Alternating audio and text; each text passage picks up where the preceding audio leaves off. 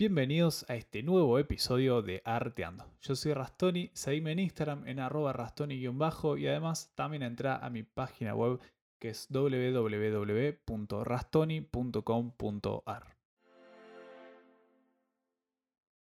Faubismo, surrealismo, constructivismo, renacimiento, barroco, dadaísmo, futurismo, pop art, art nouveau, cubismo, expresionismo, modernismo, Bauhaus, minimalismo, street art.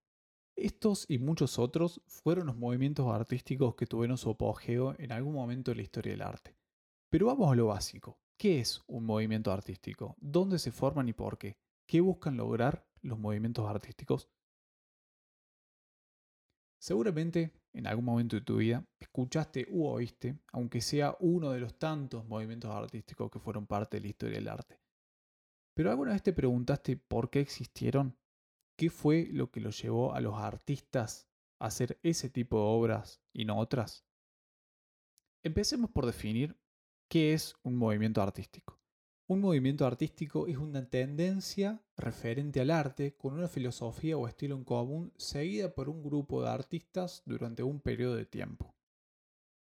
Cada movimiento o estilo artístico refleja en su obra ciertos rasgos similares durante una etapa de tiempo, siendo un fenómeno de expresión artística que manifiesta las características propias de la época en la que surge.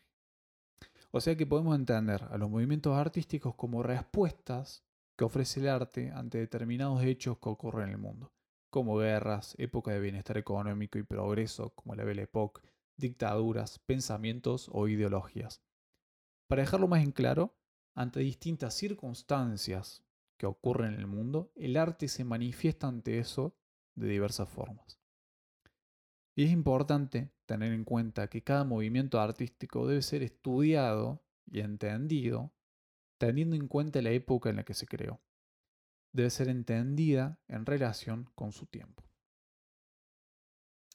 Generalmente, la creación de un movimiento artístico viene de parte de un grupo de artistas que se unen y piensan que es necesario hablar sobre un tema en específico y en base a eso crean un manifiesto.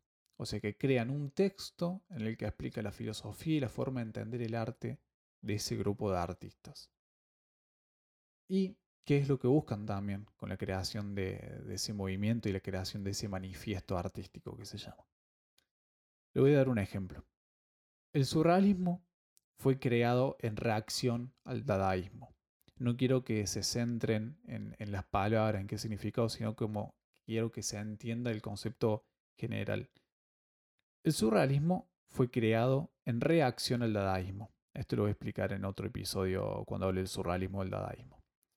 Esto más que fue luego de la Primera Guerra Mundial y la crisis que trae aparejado todo eso. Y además, y muy importante, los artistas e intelectuales de la época estaban descubriendo, gracias a Sigmund Freud, el inconsciente.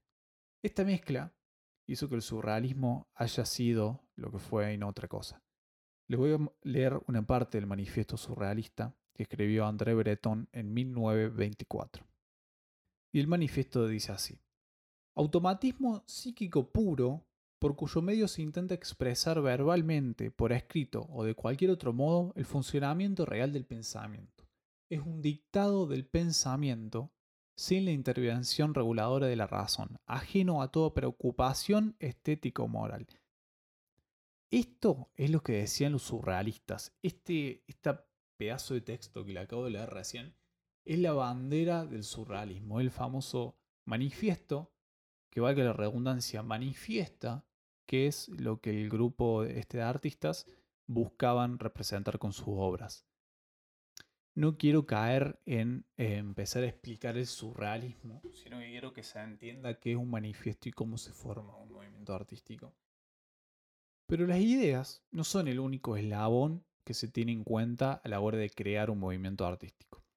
También hay movimientos que se tienen más en cuenta a lo mejor cuestiones técnicas que usan los artistas, como pasó con el impresionismo, por ejemplo, y la pincelada gestáltica, que la pincelada gestáltica era una forma de pintar eh, que consistía en pequeñas pinceladas de colores que a lo lejos se nota todo como una unidad, eh, pero si vas al detalle, las pinceladas están separadas, por así decir. Eh, esta técnica luego finalizó o se desarrolló o evolucionó a lo que hoy en día conocemos como puntillismo. Esta idea de la pincelada gestáltica viene de parte de poner en práctica los enunciados, eh, lo, impresionante que era imponer en práctica los enunciados de la escuela de la Gestalt. Que la Gestalt es una escuela de psicología que se encarga de estudiar la percepción visual. Eh, la misma postula que las imágenes se perciben como totalidades, formas o configuraciones, y no como una suma de singularidades. Más allá de eso, quiero que, bueno, que sepan que no sí o sí todos los movimientos artísticos tienen su, su fundamento. Hay algunos que le dan más importancia a la estética, otros que menos, a lo mejor a otros le dan más importancia a la técnica. En el caso de surrealistas, ellos querían expresar eh, el inconsciente, por así decir. Entonces lo estético no, no formaba parte de eso, era, era libre. Pero como el impresionismo sí se buscaba a lo mejor otra técnica, la pincelada, forma de pintar, qué se quería expresar y cosas por el estilo. Em, el arte, como vemos con estos dos ejemplos, el surrealismo y el impresionismo, él encargó de llevar a la práctica lo último, la novedad, la vanguardia de la época. En el caso de los dos, uno con la Gestalt y otro con Freud, eh, llevar el conocimiento humano más avanzado que había hasta la época, por así decir, a las obras y llevarlo e innovar desde ese lado. Esto, esto que le acabo de contar, si bien parece medio abrumador, tantas palabras difíciles, que tantos ismos, que la Gestalt, que la psicología, ¿qué hace Freud acá metido en todo esto? Al principio parece abrumador, pero, pero bueno, después una vez que ya te vas metiendo en el tema, no, no se hace complicado para nada. Em, todo esto que les acabo de contar recién es cuando los artistas buscan crear un movimiento. O sea que es deseado la creación del movimiento. Es algo que un grupo de gente quiere. Pero no todas las vanguardias artísticas surgen así. Y acá tenemos que hacer una diferenciación entre dos conceptos, que es uno movimiento artístico, que es lo que estuvimos hablando hasta recién, y esto nuevo que viene, que es un estilo artístico. No es lo mismo un movimiento artístico que un estilo artístico. Y para explicar el estilo, le voy a poner un ejemplo, el barroco. En este caso, no es que un grupo de artistas se juntaron y quedaron en crear el movimiento barroco, sino que el barroco es un estilo, y es muy importante la palabra estilo en este caso, que los que crearon este término fueron los historiadores de arte para referirse a la producción artística entre los siglos XVII y XVIII aproximadamente. Las obras compartían rasgos similares, entonces se dieron las condiciones para que se tome toda esa etapa, todos esos dos siglos aproximadamente, como un estilo artístico, como una moda que tuvo en el arte en esa época.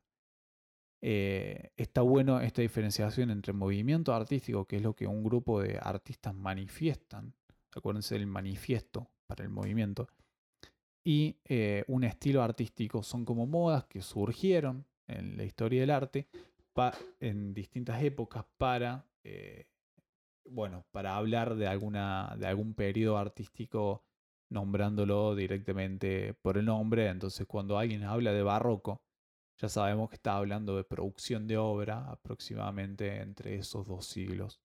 Eh, pero uno lo crean los historiadores para, para estudiarlos, por así decir, y otro es totalmente distinto un movimiento artístico que es un grupo de personas que piensan que es importante hablar de algo en determinado tiempo. Para dejar un poco más en claro, les paso a leer la, definición de estilo artístico. La expresión estilo artístico se define como un conjunto identificable de características que permiten agrupar a una serie de obras o autores, los cuales compartirán elementos estables en cuanto a su forma y contenidos, permitiéndonos afirmar que tal obra o autor pertenecen a un estilo u otro. Así que bueno, de ahora en más, cuando escuches hablar de movimientos o estilos artísticos, vas a tener una idea más clara de por lo menos qué es un movimiento artístico y cómo se origina y su diferencia entre estilo y movimiento. Cada tanto en el podcast voy a ir explicando uno por uno los movimientos y estilos artísticos que fueron apareciendo en la historia del arte. Así el día de mañana vamos a poder empezar a hablar de corrido con palabras difíciles para parecer que somos un poco más inteligentes que el resto. Yo soy Rastoni, esto es Arteando y nos vemos en el próximo episodio.